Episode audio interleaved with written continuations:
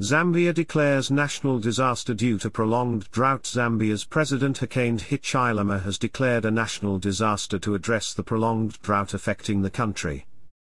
Piers Potter, CNT Live London. In an address to the nation on Thursday afternoon, President Hichilema stated that 84 out of Zambia's 116 districts were affected by the drought. The country has been experiencing poor rainfall, raising concerns about potential food shortages and difficulties in meeting electricity demands, as a significant portion of Zambia's energy comes from water sources. Water levels at the Kariba Dam, which Zambia and neighboring Zimbabwe rely on for hydroelectricity, have dropped to about 11.5% of usable storage as of December last year. President Hichilema noted that the drought would impact the generation of over 450 megawatts of power. Nearly half of the land used for crop cultivation has been affected by the dry spell, according to the president.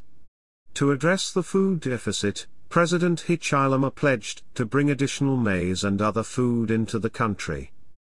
He also announced plans to involve Zambia's defense forces in efforts to mitigate the effects of the drought, stating, We will work together to get farmers to plant more crops. We shall also enhance the social support programs for the affected farmers.